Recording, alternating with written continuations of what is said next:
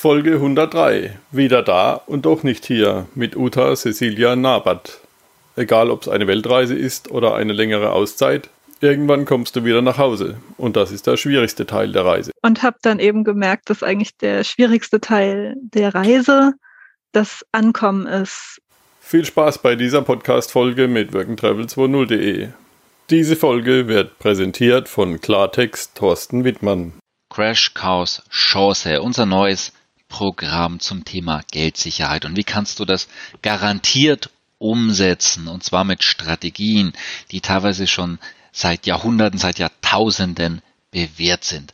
Ja, Währungsreform hatten wir seit 1800 nachweislich und es hat die FAZ veröffentlicht sieben Mal in Deutschland und in Österreich. Und das war hier beim letzten Mal wie hier rechts. Aus 100.000 Euro wurden dann 6.500, ein Verlust von 93,5 Prozent. Und dann sind halt mal hier 93.500 Euro weg. Ja, und es hat sich durch die Historie, wie wir mehrfach uns angeschaut haben, wie ein roter Faden durchgezogen. Das heißt, wenn du dich nicht um dein Geld kümmerst, kümmern sich andere darum und plötzlich ist es dann möglicherweise weg. Wenn auch du dein Geld schützen willst, dann klicke jetzt auf workandtravel20.de slash Klartext. Work and Travel 2.0, der Weltreise-Podcast, der dich vom Reisen träumen lässt, der dir hilft, deinen Traum von einer Weltreise auch wirklich umzusetzen.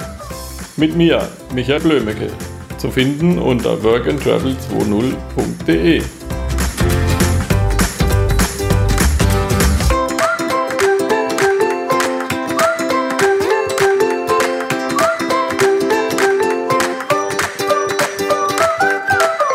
Ja, hallo Uta. Du bist die erste, äh, der erste Gast hier bei Work and Travel, der sich selbst eingeladen hat. Bei Work and Travel 2.0 finde ich genial. Ähm, und ich finde auch dein Thema genial von deinem Buch. Stell dich doch mal bitte kurz vor und was machst du so? Wer bist du so? Ja, hallo Mitch. Vielen Dank, dass ich mich äh, selbst einladen durfte und äh, ihr das angenommen habt. Ich bin Uta, ich bin insgesamt fast vier Jahre gereist, um die Welt gereist und äh, mein ursprünglicher Plan war eigentlich gewesen, nur zwei Jahre zu reisen und ich kam dann eben auch wieder und habe dann eben gemerkt, dass eigentlich der schwierigste Teil der Reise das Ankommen ist, ähm, was für mich bedeutete, Bruch mit dem Partner, äh, Konflikte mit den Eltern auch. Äh, ich habe so ein bisschen meinen Job in Frage gestellt. Und äh, naja, da ich äh, sowieso Journalistin bin, habe ich dann beschlossen, also ich schreibe das jetzt alles mal auf und ähm, habe dann auch angefangen zu schreiben, bin dann nochmal auf Reisen gegangen, weil ich es einfach nicht mehr in Deutschland ausgehalten habe und kam dann zurück und habe das Buch jetzt auch tatsächlich veröffentlichen können, richtig im Delius Klasing Verlag. Bin jetzt quasi zum zweiten Mal heimgekommen und jetzt geht's ein bisschen besser. Jetzt habe ich anscheinend das Heimkommen geübt und jetzt geht's besser. Ja. Was hast du für Reisen gemacht? Ähm, die erste Reise, die war, also der Haupt Teil war Working Holiday in Neuseeland, wobei mich mein damaliger Partner sozusagen über Land nach Neuseeland begleitet hat. Wir sind tatsächlich äh, mit dem Zug durch Russland, Mongolei und China gefahren, dann mit dem Bus und Bahn sozusagen weiter durch Südostasien, äh, mit dem Auto durch Australien, bis wir dann eben nach einem halben Jahr in Neuseeland waren, wo ich dann nochmal über ein Jahr alleine war und er zurück in Deutschland. Das war die erste Reise. Und die zweite Reise, die ging zwei Jahre. Ich bin mit dem Containerschiff von Hamburg nach Kanada gefahren, nach Halifax.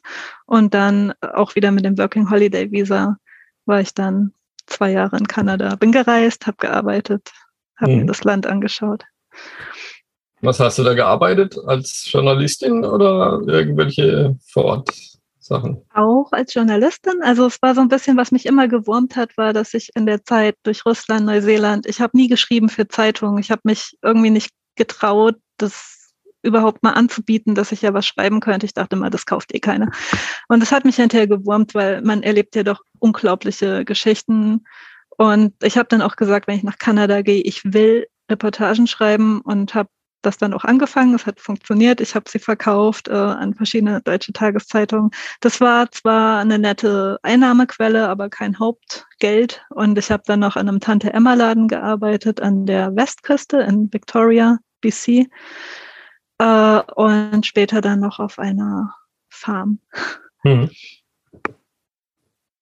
Ja, das ist ja eigentlich auch das Thema hier bei Work and Travel 2.0. Also das mhm. Work 2.0, wie kann ich online arbeiten oder online Geld verdienen? Äh, ja ein Thema, das mich äh, oft auch schon umgetrieben hat, zumal ich dann ja. auch irgendwann überlegt habe, gerade in meiner Krise in Deutschland, äh, schaffe ich das irgendwie, komme ich raus und kann eben trotzdem Geld verdienen. Und ich habe auch überlegt, soll ich irgendwie versuchen, die Work Permit in, in Neuseeland zu kriegen? Und ich habe es später überlegt in Kanada. Und dann war mal die Frage, will ich aber mein Leben lang kellnern oder was, was hätte ich da für Aussichten? Und ich habe dann aber auch für mich persönlich entschieden, ich möchte in meinem Beruf bleiben der nun mal in der deutschen Sprache zu Hause ist. Und dann war klar, ich muss irgendwie, also mindestens den Kontakt zu Deutschland halten, wenn ich zurückkomme. Und ja, trotzdem, also dieses Working Holiday, ich habe es für mein Buch mal äh, recherchiert. Es gibt ja mittlerweile, glaube ich, neun Staaten mindestens, die ein Abkommen mit Deutschland haben, in denen man Working Holiday mit einem deutschen Pass machen kann. Und wenn man das wirklich drauf anlegt, dann kann man am Stück zehn Jahre, elf Jahre ähm, in Ländern unterwegs sein äh, auf Basis von Working Holiday Visa. Das geht. Mhm. Ist das irgendwie begrenzt dann vom Alter her oder? Ja, also ein bisschen. Da muss man gucken. Also äh, wie war das denn? Äh, es gibt ein südamerikanisches Land, da ist es schon sehr früh. Damit könnte man dann anfangen. Die meisten Länder, die erlauben das vom 18. Lebensjahr bis zum 30. Und Kanada ist eines der wenigen Länder, wo man bis zum 35. Lebensjahr noch mit dem Working Holiday einreisen kann. Also man mhm. muss dann schon ein bisschen gucken, wenn ich jetzt also 18 bin und denke, ja, geile Sache will ich machen. Äh, aber das kriegt man super hin, wenn man das gut, also wenn man sich das ein bisschen durchplant, äh, kann man wirklich alle Länder mitnehmen. Und genau. wie war das so, Arbeiten in Neuseeland? Sehr, sehr, sehr toll. Also ich muss dazu, es ist ein, wie soll ich das sagen? Ich habe in Deutschland studiert und ich habe äh, Praktika gemacht in äh, Zeitungen, beziehungsweise habe ja dann auch bei einer Zeitung gearbeitet und man hat immer so ein bisschen Leistungsdruck. Man ist ja auch noch im, im, im, in der Ausbildung sozusagen. Man hat immer das Gefühl, man ist nicht gut genug. Manchmal wird einem dieses Gefühl auch vermittelt man kriegt vielleicht eher mal ein böses Wort als ein freundliches Wort. Also es war schon immer, vielleicht auch weil Studium und, und dieses Akademiker-Ding doch ein höheres Niveau ist, es war immer irgendwo Druck. Und dann komme ich eben nach Neuseeland und bin dann, hab gekellnert. Und klar, also die Gäste, die kommen, die haben mega gute Laune, denn sie sitzen am, am Meer, sie, sie schlürfen ihren Kaffee und Neuseeländer sind per se sehr, sehr, sehr freundliche Menschen. Und ich hatte keinen Druck und ich hatte, ich musste nicht Leistung bringen. Also für mich war das so eine Art bezahltes Hobby, äh, da mal den Kaffee den Gästen zu bringen und ein bisschen zu lächeln. Und es hat mega Spaß gemacht. Das war vielleicht einer der besten Jobs, die ich je hatte. Also ich hatte ja den ganzen Tag auch selber dann Meeresblick. Ähm, es war ein Traum. Ja. Und selber in Kanada. Ich habe äh, in dem äh, Tante Emma Laden, in dem ich gearbeitet habe, es hat unglaublich Spaß gemacht. Man hatte so eine Art Workout, weil man mal Leiter hoch, Leiter runter, mal was getragen. Also ich hatte auch keine Rückenprobleme in der Zeit, weil ich halt nicht am Schreibtisch saß. Und ich habe dann immer meinem Chef gesagt, also ich gehe hier ins Fitnessstudio und du zahlst mich auch noch. Und ab und zu habe ich einen Plausch mit den Kunden gehalten. Äh, es war jedes Mal, es hat es ist einfach nur Fun. Es hat Spaß gemacht, einfach ja. nur. Ja, Westküste ist natürlich auch eine geniale Gegend. Also da war ich auch schon zweimal in Kanada. Und, ja, wobei ja. ich sagen muss, ähm, also die Ostküste ist, finde ich, fast charmanter. Es ist zwar rauer vom Wetter her, es ist im Winter natürlich viel, viel, viel kälter, aber von dem, vom Menschenschlag finde ich die Ostküste äh, authentischer, erdiger, freundlicher. Ähm, ich wäre sehr gern da geblieben. Ich habe nur damals, äh, ich bin im Winter angekommen und es war noch nicht Saison. Ich hatte dort keinen Job bekommen und das war der einzige Grund, dort zu gehen. Sonst wäre ich tatsächlich mhm. dort geblieben. Das ist so ein Unterschied zwischen Ost- und Westküste. Es gibt, ja, ich meine, Kanada ist das zweitgrößte Land, größte Land der Erde. Es gibt massive Unterschiede schon allein auch in zwei Provinzen, die nebeneinander sind, die ja dann mhm. jeweils für sich schon so groß sind wie eine, wie Deutschland. Ähm, es gibt Unterschiede, tendenziell kann man sagen, dass die Kanadier auch sehr freundlich sind, aber ich würde auch sagen, dass der Osten sehr bodenständig ist, sehr, ähm, also das sind eben Menschen, denen kann, denen kann ich irgendwie vertrauen und im Westen, das ist schon sehr US-amerikanisch, da merkt man schon die mhm. Nähe zu, zu Seattle. Also das war immer noch okay, aber es hat mich jetzt nicht überzeugt. Ja. ja klar, Vancouver ist natürlich auch sehr international, ist ja auch eine ja. große Chinesenstadt. Genau, und, und so alles glänzt und alles ist irgendwie, ja, so, ja. ist nochmal eine andere, aber wunderschön und äh, kann ich nur empfehlen. Man macht ja. nichts falsch. Jetzt mal zu unserem oder zu deinem Thema, was wir heute besprechen möchten. Das Heimkommen. Das Heimkommen. du hast ja da wie viele Leute interviewt? 30 knapp? Äh, nee, ein bisschen weniger. Es waren äh, 23. Ja, mit mir zusammen 23, mhm. Äh, mit denen ich gesprochen habe.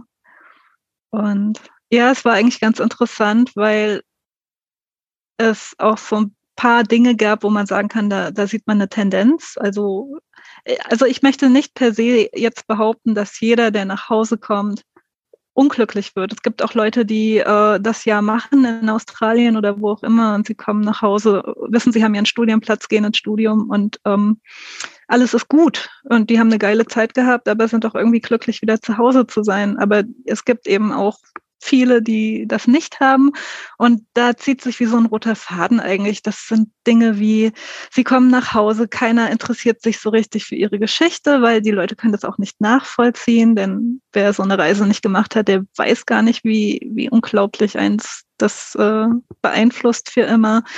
Äh, das heißt, sie sind da schon mal frustriert. Dann, je nachdem, in welchem Land man war, hat man auf einmal das Gefühl, sie, die Freunde zu Hause reden nur noch über triviale Dinge, während man selber eben so krasse Sachen erlebt hat. Und ähm, dann sieht man seinen Job auf einmal mit anderen Augen und denkt sich, boah, das hat ja alles gar keine Bedeutung, ich muss eigentlich was ganz anderes tun. Oder man bricht wirklich mit seinen Partnern, weil äh, man sich verändert hat und der Partner man auf einem anderen woanders steht auf einmal und man dann erkennen muss, das funktioniert nicht mehr.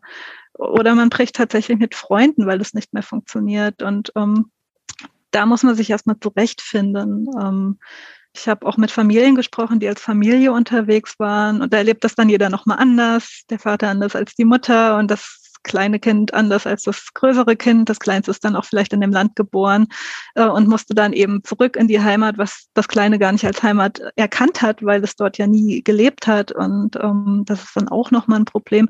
Tendenziell habe ich festgestellt, braucht eigentlich der Durchschnittsheimkehrer zwei Jahre, bis er wieder sich so zurechtgeruckelt hat und wieder auch mental in seiner Heimat angekommen ist. Und es gibt viele, die aber es tatsächlich dann gar nicht mehr geschafft haben und gesagt haben, okay, tschüss Deutschland oder tschüss Heimatland. Also ich habe nicht nur Deutsche äh, interviewt, sondern auch äh, einen Neuseeländer, einen Schotten, eine Australierin. Und da gibt es Leute, die sagen, okay, ich habe erkannt für mich, ich kann hier nicht mehr bleiben in meiner Heimat.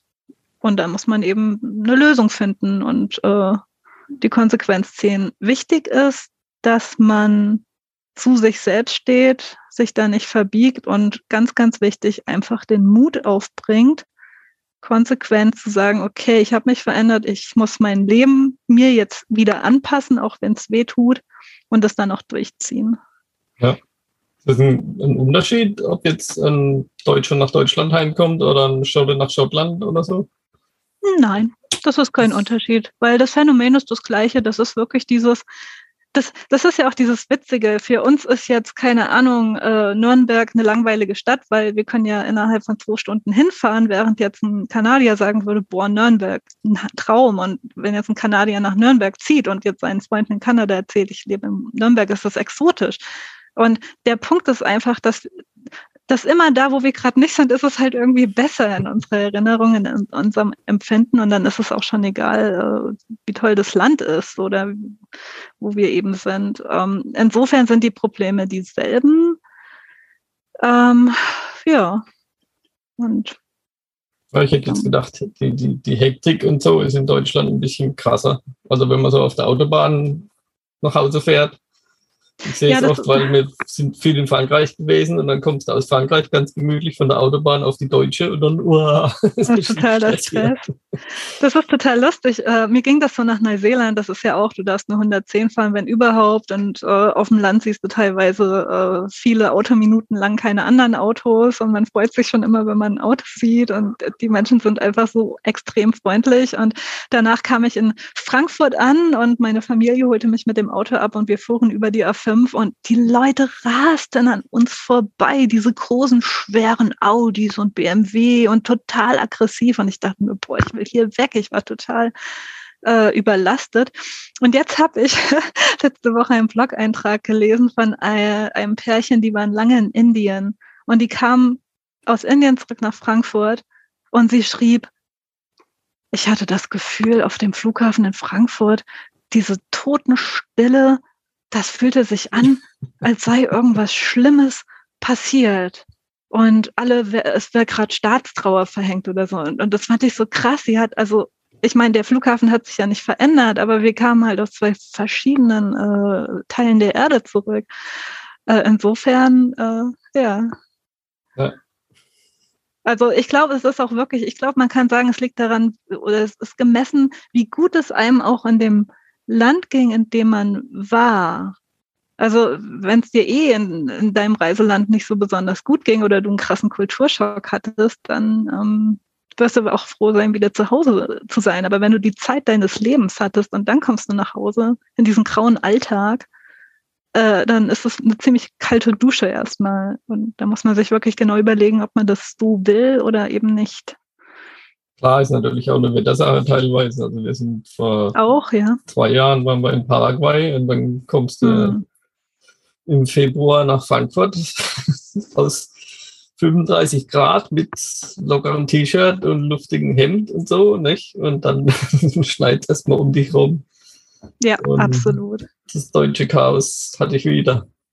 Ja, ja, ja, also das ist auch noch ein Punkt. Ich, ich meine, mittlerweile gibt es ja auch viele, in, in, Kanada nennt man die Snowbirds, äh, diejenigen, ja. die dann eben den ganzen Winter schön im, im Süden, im Warmen irgendwo verbringen. Also Kanada ist es oft in Mexiko. Äh, hier ist es ja, die Leute, die Deutschen fliegen äh, viel nach Mallorca über den Winter. Äh, ja. ja, es ist sicher auch ein Faktor. Wenn mhm. drei Monate alles grau ist, dann fällt einem mega die Decke auf den Kopf, wenn man sich denkt, boah, vor einem Jahr, keine Ahnung, war ich noch surfen in Australien. Also ist dann schon hart. Ja. Ich finde die Kälte auch gar nicht so schlimm. Ich finde das Graue und das, das Feuchtkalte bei uns. Also ich war auch mhm. schon in Lappland im Winter. Da ist dann wenigstens richtig kalt. Da gibt es dann ja. Schnee und 15 Grad minus oder 20. Und den besten blauen Himmel. Ja. Ja, das ist eine ganz andere Art der, der Kälte und des Winters. Ja, das, das, das geht mir auch so. Also das ist ein, auch nochmal ein Unterschied, ja. ja. Was kann man tun, um sich vorzubereiten, wenn man heimkommt? Nach einen guten Plan haben. Hm, also ein bisschen auch mit dem Schlimmsten rechnen. Also meine persönliche äh, Erfahrung ist, wenn ich äh, mir keine zu hohen Erwartungen mache, dann kann ich auch nicht negativ enttäuscht werden. Also sich schon wirklich bewusst machen, dass es vielleicht hart werden kann und dass es, dass sich die Leute zu Hause nicht, also die werden sich freuen, dass man wieder zu Hause ist. Die werden aber nicht irgendwie äh, dich permanent äh, löchern mit Fragen, wie es denn jetzt war und so, ähm, dass man das eben versteht am besten sich einen Plan zurechtlegen, ähm, dass man schon wirklich weiß, was man zu Hause machen wird. Das lenkt einen nämlich dann sehr gut ab, denn wenn man nach Hause kommt und man nichts zu tun hat äh, und den ganzen Tag mit sich selbst und seinen Gedanken alleine ist, dann ist eigentlich der Blues vorprogrammiert, weil man die ganze Zeit gedanklich abschweift und äh, das ist Gift. Also man sollte schon einen Plan haben, den man auch wirklich mag, hinter dem man steht und den dann, ja, den auch umsetzen, beziehungsweise wenn man schon vorher weiß, ich bleibe nicht lange, äh, dann hat man ja dann ein Ziel vor Augen. Dann kann man sagen, okay, ich bin jetzt hier, das ist in Ordnung. Äh, da muss man aber auch dazu stehen und das so akzeptieren, damit man die Zeit auch irgendwo genießen kann. Und dann weiß man ja aber auch schon, okay, in vier Monaten, keine Ahnung, beginne ich meine Reise nach Südamerika. Ja, wobei, wenn jetzt jemand dann ein Studium anfängt oder einen neuen Job, dann dauert es ein bisschen länger wie die vier Monate meistens. Ja, aber das ist dann das Ziel, ne? Das hast du dir dann mhm. aber auch bewusst gesetzt. Das wolltest du. Keiner sagt dir, du musst jetzt nach Hause kommen und du musst jetzt anfangen, Psychologie zu studieren.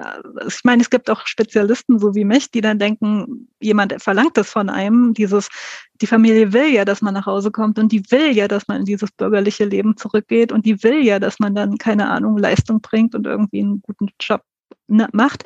Da muss man sich aber auch wirklich irgendwo fragen, ist das jetzt noch meine Entscheidung oder die meiner Familie? Bin ich fremdgesteuert oder nicht? Und wenn man merkt, oh, stopp, ich bin fremdgesteuert. Das war auch bei mir ein Riesenthema. Ich habe ja dann, ich war zu Hause nach Neuseeland, mir ging es nicht gut. Ich dachte, boah, was mache ich jetzt? Und ich bin ja schon Anfang 30 und jetzt nochmal nach Kanada. Ich könnte es machen. Ich habe das Working Holiday Visum in der Tasche. Das ist die einmalige Gelegenheit. Ich wusste auch, wenn ich das nicht mache, werde ich es bereuen. Und trotzdem war immer dieser Zwiespalt, was, wenn ich jetzt gehe und in der Zeit passiert was mit meinen Eltern und ich sehe die nie wieder und ich werde mir das vielleicht auch nicht verzeihen. Und dann bin ich tatsächlich zu einem Coach gegangen und es ging wirklich um diese Frage, was mache ich? Bleibe ich in Deutschland und versuche ich mich jetzt mit der Situation abzufinden oder gehe ich nach Kanada? Und dann habe ich mit dem Coach gesprochen und ähm, dann hatte ich immer noch nicht so die richtige, ich hatte keine Entscheidung getroffen. Wir haben dann drei Wochen später nochmal telefoniert und er sagte, hast du eine Entscheidung getroffen? Ich habe gesagt, nein. Dann sagt er, woran hakt's denn? Habe ich gesagt, ja, meine Eltern und die werden ja auch nicht jünger. Und dann hat er gesagt, ich sagte jetzt mal ein Geheimnis. Und dann hat er gesagt, Eltern wollen, dass ihre Kinder glücklich sind. Und da dachte ich so, ja, dieser Satz. Und er hat mir echt geholfen, weil ich dann dachte, ja, letzten Endes, es ist, ich, ich muss die Entscheidung treffen. Die kann keiner für mich treffen. Und das stimmt ja auch. Eltern wollen, dass man glücklich ist. Deswegen, das kann ich raten. Triff deine eigene Entscheidung und frag dich nicht, was du denkst, was jemand von dir erwartet. Und ganz ehrlich, ich glaube, Eltern, die wirklich ihre Kinder mögen, die werden sich früher oder später dran gewöhnen. Und wenn du ihnen sagst, du, ich gehe jetzt wieder für drei Jahre auf Reise und ich kann dir nicht sagen, was danach ist, irgendwie renkt sich alles wieder ein. Der Aufschrei wird kommen, dieses, oh Gott, du wirfst dein Leben hin. Das ist nun mal so. Da ist auch immer die Angst. Die Angst der Leute, die das noch nie gemacht haben, das ist die Angst um dich und die Angst überhaupt, dass da jemand ist, der eine un gewohnte Lebensform annehmen will. Und wenn man das überwunden hat und da durchgeht und sagt, ja, aber ich muss das jetzt machen, irgendwann beruhigt sich die Lage. Und dann wird es ja. meist, meistens gut. Fremde Länder sind ja auch so gefährlich. Also ja, das kommt ja von der Warte des daheim geblieben. Das kommt noch dazu. Die meisten Länder sind nicht gefährlich und oder vieles wird auch gefährlicher geredet, als es ist. Mein Bruder ist äh, für sechs Monate nach Kolumbien gegangen. Alle haben gesagt, Kolumbien, bist du verrückt und ist doch so gefährlich. Ja, jetzt ist er da verheiratet und lebt dort und hat einen Remote-Job bei einer deutschen Firma, also auch perfekt, äh, weil er äh, deutsches Gehalt sozusagen kriegt, deutsch versichert ist, aber eben in Kolumbien lebt. Und äh, es ist nicht gefährlich. Wir waren jetzt da. Es gibt sicher ein paar Dinge, auf die du achtest, aber es gibt auch ein paar Dinge, auf die ich achten muss, wenn ich zum Beispiel in Mannheim durch die Straßen laufe. Da laufe ich auch nicht. Äh, Warte mal kurz, muss mal unterbrechen. Da guckt irgendwie einer. Vielleicht stehe ich im Weg. Okay. Kleinen Moment. Diese Folge habe ich unterwegs aufgenommen im Wohnmobil in Kroatien und deswegen kommt jetzt eine kurze Unterbrechung kleines Problem, da ist die Müllabfuhr und die müssen hier wenden. ich muss das Auto ein bisschen vorstellen. Also ich, ich, bin hier. Ja. Das wieder da? Ach, da bist du. So ist das Leben. Die Müllabfuhr, die haben nebendran den Mülleimer leer gemacht und hier ist die einzige Stelle, wo ein LKW wenden kann in dem Dorf. Ach so. Ich habe sie zugeparkt. wie, wie unterhältst du dich mit denen? Äh, also der konnte jetzt kein Englisch, äh, Deutsch oder sowas. Er hat halt, ah, kam ja und. Ja. Also ich meine, so ein paar Worte kann ich auch Kroatisch. Also guten Tag und danke und so. Aber ja, Pivo, Bier. Ah ja, ganz wichtig. Ja. Vino, noch wichtiger, Wein. Aber ja, irgendwie kriegt man es immer hin. Ah ja, ja, das auf jeden Fall. auch in Albanien mit irgendwie älteren Leutchen, die kein Englisch können Ja. oder so. Das mal Finger Spannend. machen und schreiben und Beste ist immer so Google Translator oder so und dann auf Sprachausgabe drücken. dann haben alle was zu lachen. das haben wir in Paraguay viel gemacht. mit Spanisch. Ja, ich hatte das in Kolumbien. Ja. Ja, ja. Äh, wo waren wir gerade stehen geblieben? Äh, es ging so ein bisschen, glaube ich, darum, dass man dann halt auch sein eigenes Ding machen muss. Ja, genau. Sich da nicht Ich denke, da ist auch ein, ein. Unterschied, ob man ähm, selbstständig ist oder ob man jetzt dann wieder auf Jobsuche ist oder in einen konservierten Job, sage ich mal, wieder einsteigt.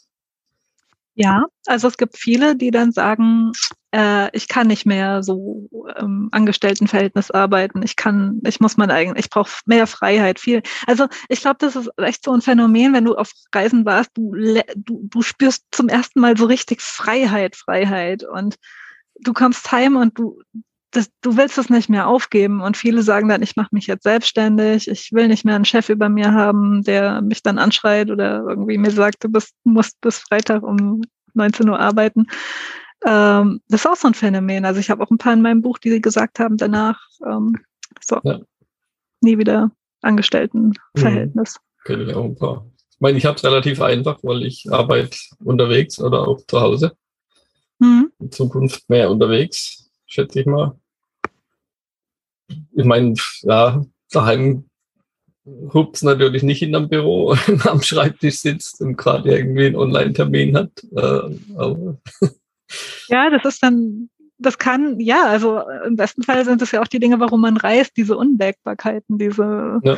was halt so passieren kann. Ne? Mhm. Also, ja, und ich finde, die, die größte Freiheit hast du einfach mit so einem Auto. Da, ja, sind, gestern sind wir durch Montenegro gefahren. Der Grenzer hat gemeint, ja, wo wir hinfahren und wie lange wir bleiben. Habe ich gesagt, keine Ahnung. some days vielleicht, äh, maybe. Und dann sind wir doch durchgefahren.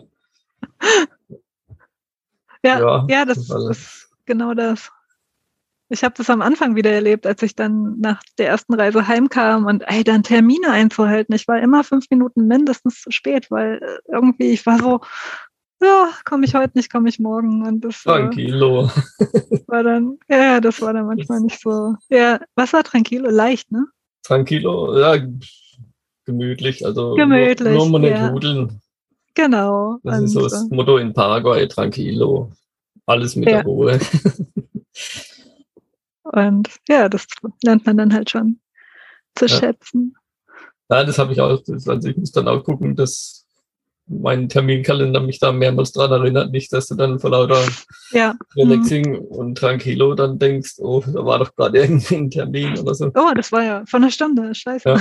Weil Ja, ich muss auch immer nachdenken, was für ein Tag ist, weil äh, wenn du jetzt einkaufen gehst, in manchen Ländern ist sonntags offen, aber me meistens ist nachmittags dann zu und wenn du ein Brot brauchst, Sonntagnachmittag, dann hast du halt Pech gehabt. Nichts zu beißen. Ich meine, hier kann man irgendwo ins Restaurant gehen, wenn man eins findet. Ist jetzt momentan auch schwierig. Also hier das Dorf, wo wir jetzt gerade sind, da gibt es einen Bäcker, der hat nur im Sommer auf und einen Supermarkt, so einen kleinen Minimarkt, der hat wohl auch nur im Aha. Sommer auf. Ähm, Restaurant und Pizzeria habe ich gefunden. Da ist es die Speisekarte, die ist jetzt noch so hoch, da in dem Fensterchen, wo sie drin hängt, sie ist schon zusammengeschrumpelt. Immerhin haben sie offen. Nee, die haben nicht offen. Ach, sie haben auch nicht Sommer. offen. Also da muss man wahrscheinlich irgendwie sich auf sich die Reifen schwingen und dann irgendwo einen Ort weiterfahren. Also me- meistens in den Touri-Orten so, Dubrovnik, Split oder so, da findet man auf jeden Fall was. Hm, Aber in hm. den kleinen Orten. Ja, gespannt. das finde ich aber auch so, dass äh, der Charme am Reisen. Ich habe das ja zum Beispiel in Neuseeland haben wir das auch gehabt, wenn wir wussten, wir fahren jetzt wirklich mal so richtig ins ins Remote, also da, wo wirklich niemand mehr wohnt. Und da war klar, wir packen uns vorher den Kombi voll mit äh, Lebensmitteln oder auf irgendwelchen Inseln, wo wir wussten, es gibt genau einen Laden und das kostet das Doppelte. Und dann haben Klar. wir halt, da muss man dann schon ein bisschen planen und äh, Mhm. weiß dann Wobei weiß so Läden ungefähr. natürlich auch super interessant sind. Also. Ja, ach total, klar, aber Mhm. gerade Neuseeland, das ist eines der teureren, teureren Länder, da guckt man halt dann schon, dass man günstig Ja. einkauft, damit Ja. man weit mit seinem Geld kommt. Ja, da haben wir in Albanien weniger Probleme gehabt jetzt die letzten zwei Wochen. ja, das glaube ich, da ist man dann verwöhnt. Da ja. musst du dann nur gucken, dass du irgendwo aus, der, aus dem ATM dann dein Geld rauskriegst, weil da geht eigentlich fast nur Bargeld. Also ja. Gerade Okay. auf den Dörfern da mit Karte zahlen. Das nicht. Hier in Kroatien, da ist ja mehr Tourismus, da geht's jetzt schon, aber in Albanien Wahres ist Wahres, alles andere ist nichts. Ja, nicht zu vergessen. Ich glaube, bis vor zehn Jahren war das in Deutschland auch nicht ohne weiteres üblich, dass man Hm. überall mit Karte zahlen konnte. Ja, schon mehr. Aber Ja, vielleicht, vielleicht ja, 15. Aber es ist noch nicht so lange Hm. her, wie, wie man sich vielleicht so denkt. Also, klar. Ich habe ja auch mal einen Einzelhandel gehabt, dann, also dann Ja, ja. die Kartenzahlungen kamen und dann die Kreditkartenzahlungen und dann guckst du dir die Gebühren an, die du dann jedes Mal noch zahlen musst, dann denkst du, hm, machen wir doch nicht mehr. hm, So wie jetzt anderen Okay. halt auch. kenne. Oder was, Ja. was wir jetzt festgestellt haben, wir waren in, auf dem Hinweg in Kroatien zwei, dreimal essen, haben uns auch mit den Leuten ein bisschen unterhalten, weil die sind ja dann auch ganz relaxed, ist ja keine Hektik. Mhm. Und für die ist halt das Problem, wenn du mit der Karte zahlst, dann gibt es kein Trinkgeld. Weil da noch einen Tipp draufschreiben, das tut ja, tun ja die wenigsten. Das heißt, wenn du mit der Karte zahlst, zahlst du gleich mal ein paar Prozent mehr, Ach, krass, okay. je nach Restaurant. Mhm. Und klar, das ist, meine, die, die, die Bedienungen, die leben ja dann vom Trinkgeld hauptsächlich. Und wenn da nichts übrig bleibt, dann war es nicht so spaßig. Das, das wusste ich nicht, dass das da auch so ist. Mhm. Mhm. Ja, ich meine, wenn man es weiß, kann man natürlich dann sagen, okay, ich zahle mit der Karte und gebe dir ein paar äh, Kuna hier so dazu oder mache einen Tipp auf die Karte, also Trinkgeld. Hm. Ja, Aber kann, Da denkt halt auch nicht jeder drüber nach. ja, wenn man aus Deutschland kommt, denkt man darüber, weil man es anders kennt. In Kanada ist das auch so. Also wenn du da kein Trinkgeld gibst, äh, dann verhungert, verhungert quasi der Kellner, weil er Mhm. vor allem vom Trinkgeld lebt. Ja. Hat man in Slowenien mal erlebt, da ist auch schon 20 Jahre mindestens her. Waren wir in so einem kleinen Fischrestaurant, waren wir auch auf dem Campingplatz mit unserem Landcruiser Expeditionskiste und Fjellreifenklamotten an, also nichts Besonderes. So zum Ausgehen. Und dann kamen da ein paar Nachbarn, war auch Nebensaison und ja, wo kann man denn hier noch hingehen? Da gucken sie uns so an. Hm. Nee, erst da hinten ist eine Kneipe, die ist gut. Und dann gucken sie uns gleichzeitig so an. Ja, aber vielleicht nicht für euch. Und ich so, ah, da gehen wir hin. Prima, machen wir. Und war es dann gut? Und da muss man halt ein bisschen frech sein dabei. Und dann am Schluss gebe ich so normal Trinkgeld, 10 Prozent. Und dann der, der Ober, der hat sich hier überschlagen, ist in den Keller runtergerannt, hat den besten Schnaps hochgeholt, hat uns noch Schnäpse gegeben. War genial. Ja, das sind so die schönen Momente dann, ja. Ja. Hast du auch ein paar Selbstständige interviewt, wie die das machen mit dem Heimkommen? Oder Ja, also ich, wahrscheinlich ein bisschen rarer gesät. ja, es ist, gehört viel Mut dazu. Also ich selber habe auch drüber nachgedacht. Ich habe mal überlegt, ob ich einen Unverpacktladen in Deutschland aufmache. Aber ich habe es dann verworfen, weil ich, ich bin nun mal auch kein Zahlenmensch. Ich komme nicht aus dem Kaufmännischen. Ich bin nun mal Texter, Journalist und habe dann beschlossen, ich bleib dabei.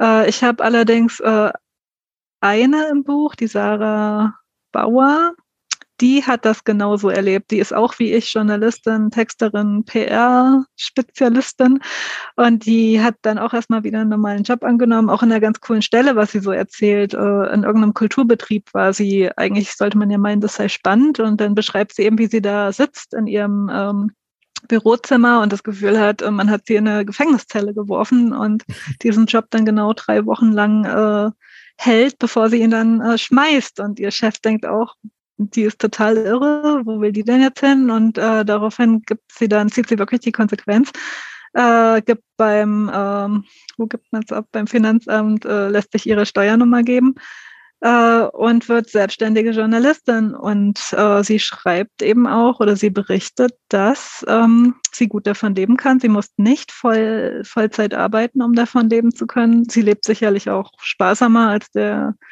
Durchschnittssesshafte und äh, sie reist jetzt äh, viel, vor allem zwischen USA und äh, Deutschland hin und her, hat in äh, den USA mittlerweile auch ihren Verlobten ähm, und reist aber auch durch andere Länder und kann das eben machen, weil sie von überall auf der Welt arbeiten kann, zu jeder Tages- und Nachtzeit. Sagt dann halt auch manchmal ist es stressig, manchmal, also sie hat auch schon dann im Krankenhaus bei einer Untersuchung. Sie hatte halt eine Deadline zu treffen und musste dann ähm, im Krankenhausbett arbeiten oder sie arbeitet am Flughafen ähm, und schreibt dort ihre Texte. Also immer dann, wenn gerade Zeit ist und das Internet da ist. Äh, aber sie hat gesagt, das ist ihr Leben. Sie ist mega glücklich jetzt. Und äh, ein zweites äh, so ein Beispiel ist der Nick Martin, der das eben auch ganz krass erlebt hat. Der war ähm, was hat denn der vertrieben? Ich glaube, irgendeine Software, IT-Software hat er, glaube ich, vertrieben, war wohl auch auf einem wirklichen Karriereweg. Der hätte richtig da Kohle machen können und hat dann irgendwann gesagt, es geht nicht, ich kann nicht hier bleiben. Und alle Freundinnen, Familie und alle haben gesagt, bist du verrückt, dein tolles Auto, deine tolle Wohnung. Und er hat das alles aufgegeben. Mittlerweile hat er drei Bücher geschrieben, unter anderem ein Spiegel-Bestseller, hat die sogenannte Travel Akademie eröffnet, wo er quasi in so einer Art Online-Uni den Menschen beibringt, wie man reist und Geld verdient. Ähm, und hat mir gestern aus Kapstadt geschrieben. Also er kann mhm. mittlerweile auch davon arbeiten, ob er jetzt noch irgendwie Gelegenheitsjobs annimmt in den Ländern, das weiß ich nicht. Das hat er am Anfang gemacht.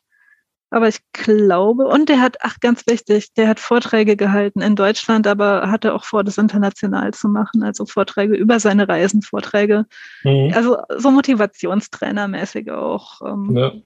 Also ja, er hat. War, ich habe ihn ja interviewt, aber das ist schon ein paar Ah, du kennst ihn. Ah, ja. Ein Jahr oder zwei her. Ja. Und da war so, ja, da hat er die Vorträge gehalten, also mhm. mehr so Reisevorträge, aber noch nicht so richtig Coaching. Ja, er war in der, der, der Richtung unterwegs. Also ich habe ihn mal bei ja. einem Vortrag erlebt vor vier Jahren. Ähm, also er wollte sich in die Richtung bewegen, dieses Motivationscoaching. Ja. Mhm. Also auch eine spannende Geschichte. Ich ähm, ja. habe ihn 2016 zum ersten Mal gesprochen und seitdem kriege ich ab und zu mit, was er macht. Und er ist halt immer noch unterwegs. Also ich denke nicht, dass er, also ich bin mir sicher, er finanziert das selber. Mhm. Und ähm, Klar. Hat, also es funktioniert. Und dann, äh, wie gesagt, mein Bruder, der ist äh, nach Südamerika zum Reisen. Er wollte ein halbes Jahr bleiben, dann hat er sich dort verliebt und dann war die große Frage, wie schaffe ich das jetzt in Kolumbien zu bleiben? Ähm, und er hatte das Glück, dass er einen Firmenbesitzer kennenlernte im Urlaub in Kuba und sie, sich unterhielten und dieser äh, Firmengründer sagte, ah, okay, ich verstehe dein Problem und ich habe hier gerade eine Stelle frei ähm, fürs Online-Marketing. Ich traue dir zu, dass du dich da einarbeiten kannst und wenn du möchtest, kannst du diese Stelle haben und von überall auf der Welt arbeiten. Und dann hat er zugeschlagen. Ähm, hat dann nicht mehr so viel verdient wie in Deutschland, aber ähm, im Verhältnis zu kolumbianischen Gehältern immer noch sehr gut äh, ist, wie gesagt, krankenversichert in Deutschland, zahlt hier seine Steuern, also hat immer noch diese ganzen, was wir ja so mögen, wir Deutschen, diese Sicherheitsdinger, die man, auch, äh, dass wir für die Rente ansparen und all das. Also das, er hat immer noch dieses Programm, ist aber tatsächlich äh, mittlerweile in Kolumbien und lebt sein Leben dort. Also das ist eben auch, und ich denke, das ist auch so ein bisschen äh, die Zukunft, äh, wenn es auch um die Frage geht, Fachkräftemangel und wie kriege ich die besten Mitarbeiter. Äh, dass die Firmen das äh, mehr und mehr sich dafür öffnen müssen. Also durch Corona, was sich ja schon geöffnet hat, ist, dass wir sehr viel Homeoffice mittlerweile machen dürfen. Also in meiner Firma sind es mittlerweile 80 Prozent Homeoffice. Mhm. Und ähm, auch da bin ich dabei, da so ein bisschen darauf hinzuarbeiten, äh, zu sagen, hör zu, macht es komplett offen, macht es zu 100 Prozent möglich, denn wenn ihr ja das ist die Zukunft. Also langfristig werdet ihr so die besseren Leute kriegen, weil es mittlerweile Standard sein sollte. Und ähm, da erhoffe ich mir viel von, was in den mhm. nächsten Jahren passieren wird. Ja, ich finde es immer so witzig, wenn, wenn ich mit jemandem über Homeoffice rede. Ich bin seit 2012 im Homeoffice.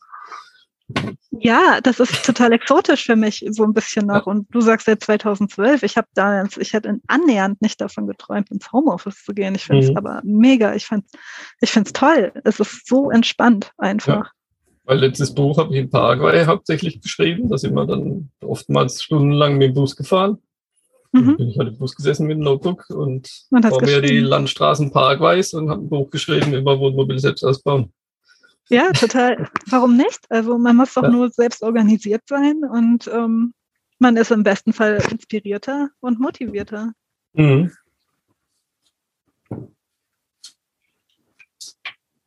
Was hast du für Tipps, um dich wieder einzuleben?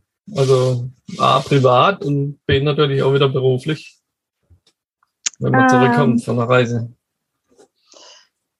Ja, also wirklich äh, ganz konsequent eine Entscheidung zu treffen äh, und wirklich äh, das dann auch zu machen, was man möchte und was nicht irgendwie das Umfeld erwartet, was man tut. Und wenn man irgendwie in der letzten Konsequenz erkennt, ich kann nicht bleiben, dann muss man eben wieder gehen. Und selbst wenn man wieder geht, heißt das ja nicht, dass man nicht doch wieder zurückkommt. Also ich weiß noch jetzt, dass ich mich mit einer Frau unterhielt in Neuseeland. Das war eine Neuseeländerin und sie erzählte, ach ja, ich war auch auf Weltreisen und ähm, dann bin ich zurückgekommen nach Neuseeland und boah, das, also es ging gar nicht, ich musste wieder weg. Und sie hat diesen Prozess, glaube ich, dreimal durchlaufen. Sie musste dreimal zurückkommen, um dann beim dritten Mal äh, entspannt sesshaft zu werden und sich wieder heimisch zu fühlen. Bei mir war es so, ich bin nach Kanada und ich wusste auch nicht so richtig. Also es war immer so im Hinterkopf, naja, keine Ahnung, vielleicht finde ich da, ja, keine Ahnung, mein Traummann oder vielleicht finde ich ja das Jobangebot, vielleicht, wer weiß, bleibe ich in Kanada oder irgendwas anderes ergibt sich und ähm, hat sich nicht ergeben. Ich bin zurückgekommen, aber die zweite Heimkehr ist jetzt eben auch die gute und vielleicht muss man auch das Heimkehren üben. Also wenn man das Gefühl hat, es geht gar nichts mehr, vielleicht nochmal weg. Einfach nochmal weg. So eine Art Reset-Knopf drücken. Nochmal weg, raus aus der Situation. Und dann sieht man auch manches klarer aus der Perspektive, aus der Entfernung. Oder aber man hat sich entschieden, keine Ahnung, ein Studium zu machen oder wieder zu arbeiten, weil man das eben auch möchte. Und wenn man das bewusst möchte, ist das ja auch in Ordnung. Und dann sollte man aber auch mit seinem Herzen und seiner Energie da sein, weil wenn das weg ist, dann hat, dann gibt man sich selber gar nicht die Chance, sich wieder einzugewöhnen. Ja, ich denke, wenn man das zweite Mal heimkommt, stellt man sich auch andere Fragen. Ja, also. Dann denkt man da wahrscheinlich auch anders drüber nach.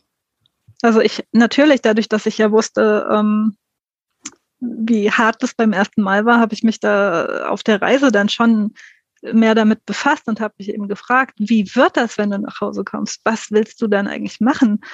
Ähm, und ich war diesmal nicht gebunden, ich hatte keinen Partner, also wusste ich schon, ich kann überall in Deutschland sein, wenn ich das möchte. Und habe dann für mich entschieden, welche Städte mir am meisten gefallen und wo ich eben dann verstärkt suche nach Arbeit und habe aber auch nicht ausgeschlossen, dass ich vielleicht, also was für mich dann irgendwann klar war, Selbstständigkeit wollte ich nicht. Ich wollte auch schon wieder, ich wollte einen Job, ich wollte ins Angestelltenverhältnis, aber es hätte gerne in, keine Ahnung, Afrika sein können oder in irgendwo in Europa, irgendwo, nur nicht Deutschland. Also das wäre, ich hätte alles wenn es, wenn es sich gut angefühlt hätte, ich wäre überall hingegangen. Und das war der totale Zufall, dass ich ausgerechnet äh, acht Kilometer vom Elternhaus meiner Eltern meine Traumstelle finde.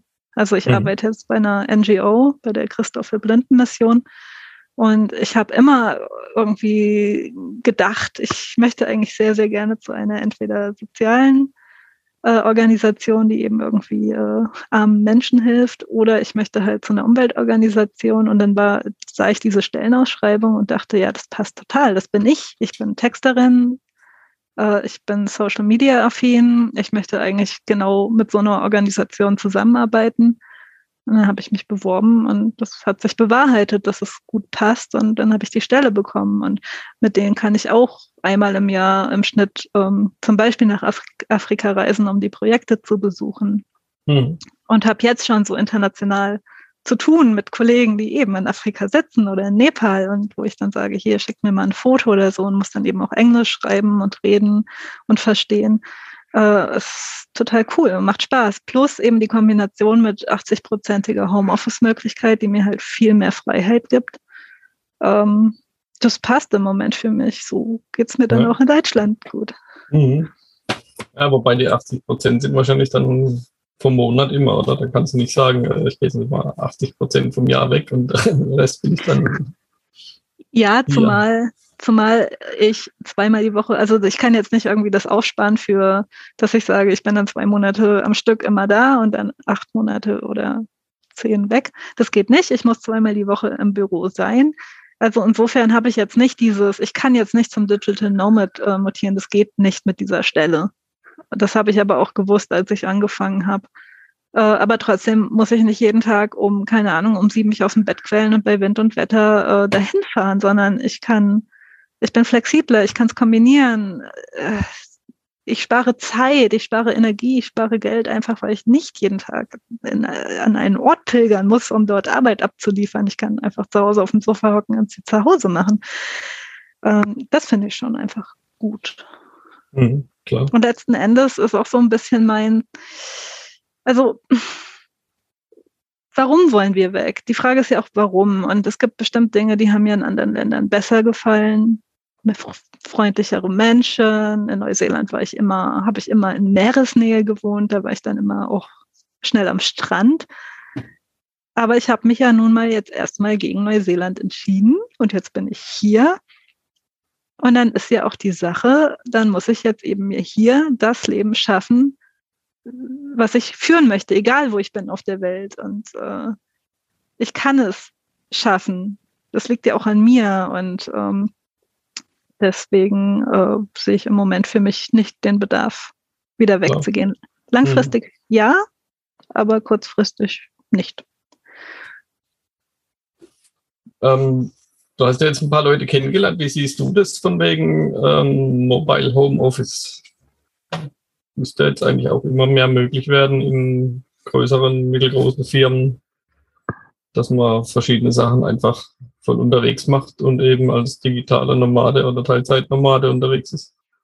Ja, ja, ja, absolut. Also ich sehe seh es auch in meiner Firma so, dass wir es eigentlich auch schon machen könnten, weil es äh, technisch möglich ist. Und ich denke, die Leute sind äh, organisiert genug, dass sie ihre Arbeit trotzdem machen, auch wenn sie, sagen wir jetzt, in Berlin leben oder in Wien oder äh, tatsächlich mit Zeitverschiebung in Südamerika, sehe ich kein Problem mit.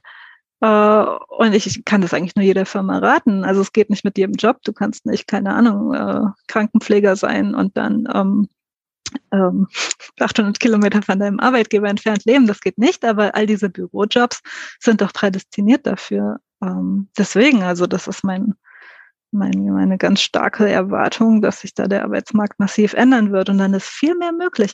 Ich habe auch immer wieder also Menschen getroffen, die sagten, oder wenn du, du musst ja nur durchs Internet surfen. Es gibt so viele, die sich dann auch zusammenschließen, die als Digital Nomad irgendwo arbeiten im Angestelltenverhältnis oder eben auch selbstständig und sich dann für drei Monate ein Haus in Marokko zusammen anmieten und als Gemeinschaft leben, nicht alleine sind, sich vielleicht auch gegenseitig helfen oder wenn es technische ja. Probleme mal gibt ähm, und dann ihre Arbeit machen. Und mhm. ja, oder ja, in so Coworking Spaces. Genau. Das, also, um wieder auf meinen Bruder zurückzukommen, als nicht Corona war, hat er auch, er hat nicht in seiner Wohnung gesessen, er hatte einen Coworking Space angemietet, mhm. äh, drei Straßen weiter und ist dann jeden Morgen dahin gelaufen, gemütlich. Und ähm, das geht alles. Das ist, finde ich, die Zukunft auf jeden Fall. Ja,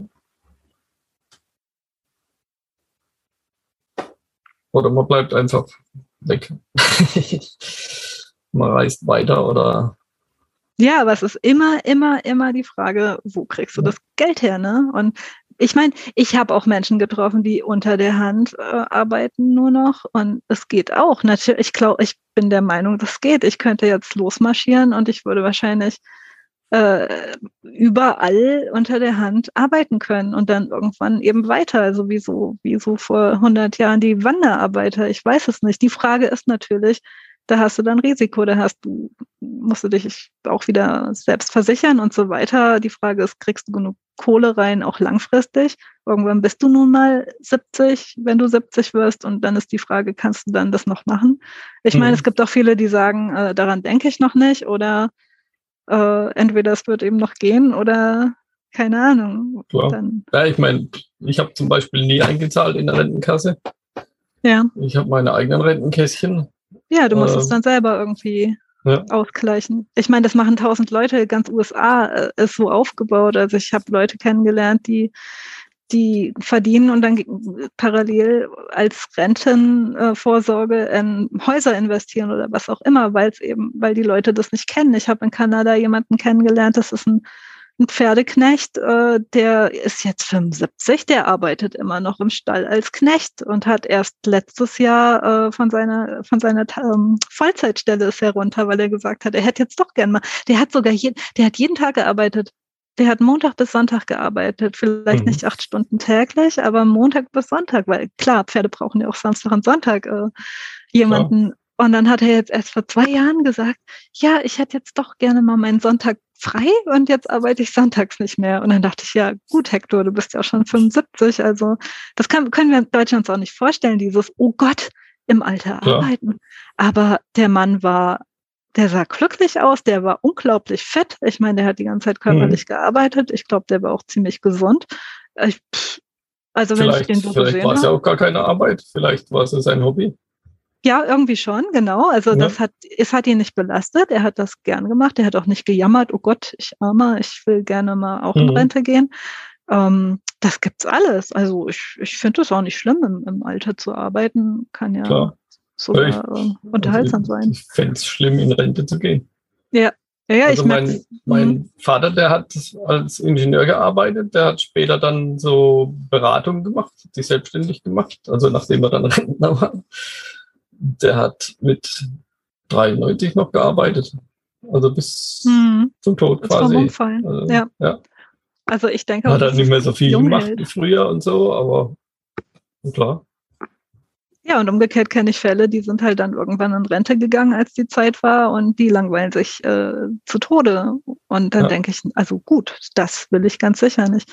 Also es gibt tausend Wege und ähm, die Frage ist dann vielleicht auch wirklich, hat man vielleicht doch noch so eine Art Wunschberuf, in dem man arbeiten will, oder ist es halt total egal? Und aber dann, ja, steht dir die Welt offen, dann kannst du.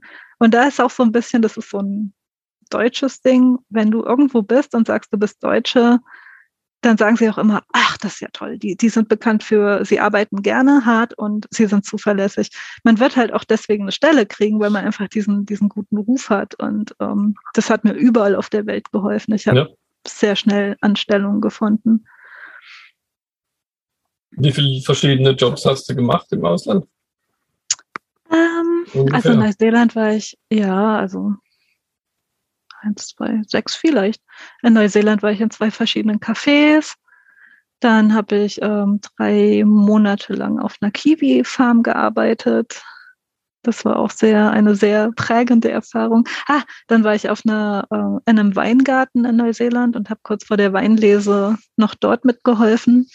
Dann war ich noch woanders bei der Weinlese und in Kanada war ich eben auf einer sehr großen Farm und war in dem Tante Emma Laden ja, das hm. waren so meine Jobs. Klar. Ja, das sind auch Erfahrungen, die macht nicht jeder. Ja, total. Hm. Also ich habe das auch gemocht und das ist dann auch diese schöne, also ich finde auch, aber ich bin per se nicht Arbeit, äh, also ich mag Arbeit, weil nur wenn du Arbeit hast, dann kannst du es auch genießen, wenn du dann hinterher am Strand liegst und äh, es dir gut gehen lässt oder wenn du dann im Café sitzt und dann wirst du auf einmal bedient, obwohl du noch äh, bis vor drei Stunden selber bedient hast. Also ich finde dies, diese Balance auch sehr, sehr cool und du lernst, also Arbeit in anderen Ländern hilft auch mega, die anderen Länder kennenzulernen, Kontakt zu Leuten zu kriegen, äh, viel besser in deren Alltag integriert zu sein. Und auf einmal bist du auch gar kein Touri mehr, der du ja eh nicht sein willst, sondern du bist äh, ja, du assimilierst dich so und äh, bist ein Teil. Mhm. Klar, das, das, ist natürlich was ganz anderes, als nur als Touri unterwegs zu sein. Ja, total. Also ich glaube, mhm. du kommst viel, viel, viel stärker mit äh, Einheimischen in Kontakt. Was lernt man, wenn man ein Buch liest? Oder was gibt es viel wenn zum Lachen da drin? zum Lachen? Gute Frage. Ähm, also ich denke jetzt, wenn, wenn ich jetzt wirklich der klassische Backpacker bin, der nach Hause kommt und merke, boah, ich habe gerade ein Riesenproblem und mir geht's wirklich schlecht, also wirklich so am Rande der Depression oder schon mittendrin, dann wird dieses Buch, glaube ich, einfach gut tun, weil es dir zeigt, du musst dir, die Frage ist ja, wo kriegst du jetzt Menschen her, die das erlebt haben, was du gerade erlebst, das nachvollziehen können und sich mit dir darüber unterhalten? Und das ist nicht so ganz einfach, weil in deinem Umfeld wird es die nicht geben. Die kommen alle aus ihrem Alltag, die verstehen nicht, was du da gerade durchmachst. Das heißt, du gehst entweder ins Internet, auf irgendwelche Plattformen, falls du sie dort findest. Und wenn du dieses Buch liest, dann hast du eben 22 ähm, oder 23 Traveler, die das auch erlebt haben, die dir ihre Geschichte erzählen. Und du fühlst dich nicht mehr so allein und du wirst sehr viele Aha-Effekte haben, wo du denkst, ja, genau, genau da, so geht's mir auch gerade. Und das Buch hat einen äh, Ratgeberteil. Da habe ich ähm, erstmal nochmal so die Essenz zusammengetragen, was kann man tun. Ähm, und es hat auch nochmal eine riesen Link-Sammlung mit äh, zum Beispiel Links zu Seiten, wo du Digital Nomad Jobs findest ähm, oder wo nochmal aufgelistet ist, wo in allen Ländern du ein Working Holiday machen kannst, was die Bedingungen sind. Ähm, oder Plattformen, wo du Praktika machen kannst, Au pair und äh, solche Sachen. Also es gibt noch diesen Teil, der dir vielleicht auch helfen könnte, zu überlegen, was du jetzt im Ausland als nächstes machen kannst, wenn du eben nun mal nicht mehr in Deutschland bleiben willst. Und ein Teil zu, was musst du beachten steuerlich, äh, an welche Versicherung musst du denken. Also ein bisschen dieser Technokraten-Part, ja. der ja nun mal auch verdammt wichtig ist. Dieses, äh, geh bloß nicht los ohne eine zum Beispiel Krankenversicherung, denn äh, das würde ich keinem empfehlen. Ich kenne ein paar, die machen das, aber das, ich, ich finde, das ist schwachsinnig, weil mhm wenn wirklich was richtig Krasses passiert, dann bist du locker bei einer fünf- bis sechsstelligen Zahl um die Behandlungskosten. Ja, je nachdem, wo du bist. Auch, ja, und trotzdem, also keine Ahnung, wo, wenn du wirklich einen krassen Unfall hast und du hast keine Versicherung, dann hast du ein Riesenproblem und das wird dich dein Leben lang begleiten. Und ähm, dass man an solche Sachen denkt. Oder wenn, wenn du jetzt jemanden hast in Deutschland, der deine Post entgegennehmen könnte, es gibt mittlerweile eine Firma, die ähm, das professionell für Reisende ähm, dann managt. Ähm, solche Sachen, das Klar. steht da alles drin. Ähm, mhm. Genau. Und dann gibt es eben noch drei Gastbeiträge oder zwei Gastbeiträge von sehr renommierten Autoren, nämlich dem Helge Timmerberg und dem Joachim Meyerhoff wo ich eben auch sehr froh bin, dass ich sie gewinnen konnte für das Buch. Ähm, ja, insofern gibt es eine Menge mhm. zu, zu entdecken. Über was schreiben die? Ähm, also Helge Timmerberg hat äh, einen Text geschrieben, das, der ist jetzt mittlerweile 20 Jahre alt, eben auch über seine Schwierigkeit, sesshaft zu werden, was er ja jetzt im Moment ist, weil Corona herrscht und er nicht reisen kann.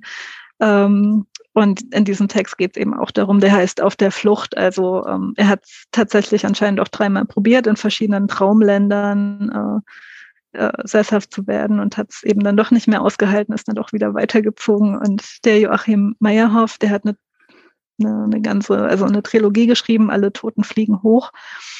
Und äh, in ein paar Kapiteln beschreibt er, wie, oder in einem dieser Bücher beschreibt er seine Zeit als Abiturient an der Highschool in den USA. Und also der, der Joachim, Joachim Meyerhoff, was er sehr schreibt, unglaublich witzig. Und ganz zum Schluss, am Ende dieses Kapi äh, Buches, beschreibt er, wie er nach diesem USA-Jahr nach Deutschland zurückkommt. Und das war eben auch nochmal eine ganz interessante Perspektive, wie er das erlebt hat. Er hatte auch seine Schwierigkeiten war aber eben noch mal in einem anderen, in einer anderen Lebensphase. Er war ja noch Schüler, er war ja noch nicht mal irgendwie jetzt äh, 20-jähriger Backpacker. Und das war auch sehr ähm, interessant, das zu lesen. Dann habe ich für mich beschlossen, das muss auch ins Buch. Also es geht immer um die Heimkehr und wie sie erlebt wird, welche Probleme es gibt. Ja. ja. Und sind wahrscheinlich auch ein paar Möglichkeiten, wie man was regeln kann, dass man wieder Fuß fasst daheim. Genau, also es ist ja, man, wir lernen, wir lernen ja auch permanent, wenn wir andere beobachten und in diesen äh, Kapiteln in meinem Buch äh, können wir eben erleben, wie andere Leute äh, es geschafft haben oder eben auch nicht, nach Hause zu kommen. Ja. Hauptsache, man kann irgendwann wieder weg, finde ich. ja, das, ich habe ein paar Geschichten drin von Menschen, die mir ihre Geschichte erzählt haben im Rückblick, die das vor teilweise 30 Jahren erlebt haben, diesen, dieses, diese Heimkehr, und die es tatsächlich geschafft haben, äh, sich irgendwann wieder zu Hause anzusiedeln und äh, eben auch ihre Probleme hatten. Und da ist es eben mega spannend zu sehen, wie sie es halt langfristig geschafft haben. Und sie haben es geschafft. Also ja. Ich denke, da gibt es auch keine Patentlösung. Es gibt Leute, die sagen, sie werden es niemals schaffen. Sie müssen unbedingt in ein anderes Land, werden dann aber da sesshaft. Dann gibt es die Leute, die sagen, nein, ich will überhaupt nicht sesshaft werden. Und dann werden sie es eben nicht. Das ist ja auch in Ordnung. Und dann gibt es Leute, die es schaffen, die zurück in die Heimat gehen und Probleme haben, die Probleme überwinden und dann läuft mhm. es auch wieder. Na klar, ich meine, das muss natürlich dann immer jeder für sich selbst und für seine Situation irgendwie entscheiden, und, und eine Lösung finden. Ja, eben. Und das ist auch so ein Sättigungsgrad, glaube ich. Also ich glaube, ich war nach Neuseeland, ich hatte gerade so den Aperitif. Ich hatte so dieses, boah, ja, also ich habe jetzt gerade Blut geleckt, jetzt muss ich aber noch den, noch ganz, ganz, ganz viel sehen. Und jetzt aber im Moment habe ich für mich das Gefühl, okay, ich bin satt, ich bin zufrieden, ich kann jetzt hier bleiben und verdauen und dann gibt es aber Leute, die haben nach 30 Jahren noch diesen unglaublichen Reisehunger und ähm, sind immer noch auf Achse. Dann gibt es Leute, ich weiß gar nicht, wie sie heißen, ähm, die waren vor 20 Jahren ganz groß, die haben das Buch, ähm, haben, was haben die geschrieben?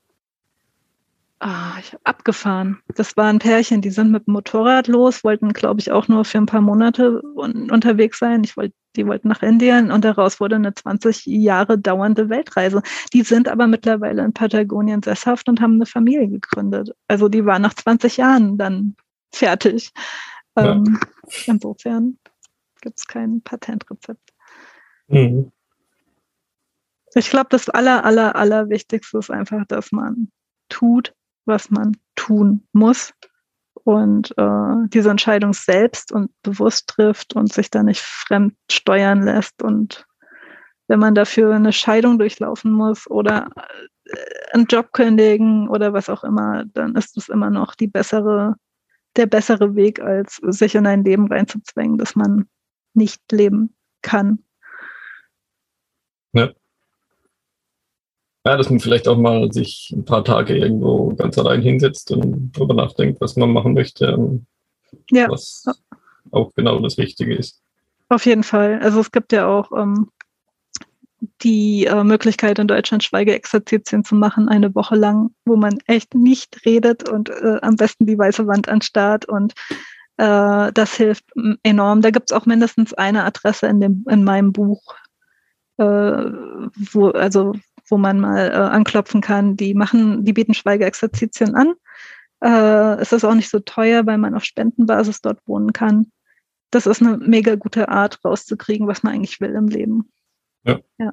Man kann sich ja auch eine Woche in die Landschaft setzen und Lagerfeuer angucken ja, muss man halt auch, ich, klar, als ich 20 war, hätte ich nicht gewusst, was hilft mir jetzt eine Entscheidung zu finden. Also ja. äh, für mich war der Coach vor, vor drei oder vier Jahren gut, der hat aber auch 400 Euro gekostet, aber der hat was gebracht.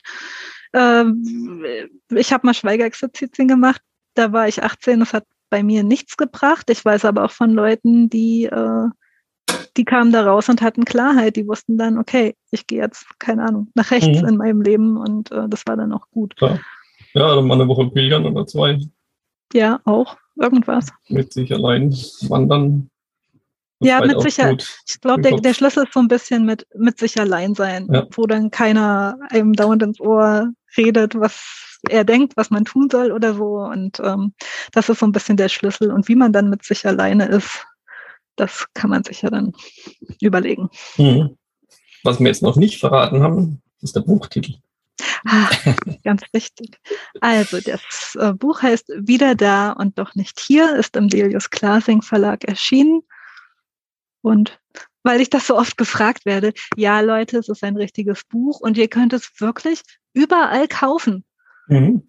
Oder einfach genau. den Link unter dem Podcast anklicken. Ah, sehr gut. Auf workandtravel20.de und dann kann man sich da holen. Perfekt. Ja. Super. Haben wir noch einen schlauen Schlussgedanken? Fällt ähm, ein. ein schlauer Schlussgedanke. Tja, ich kann es nur noch mal wiederholen. Also äh, tu einfach das, was du denkst, was das Richtige für dich ist. Ja. Da bleiben, gehen. Erstmal drüber nachdenken, was will ich machen und dann tun. Ja, eine Freundin hat mal gesagt, ähm, ja, was hat sie gesagt? Lust ist der Kompass für das, was man wirklich will im Leben. Ja. Das stimmt.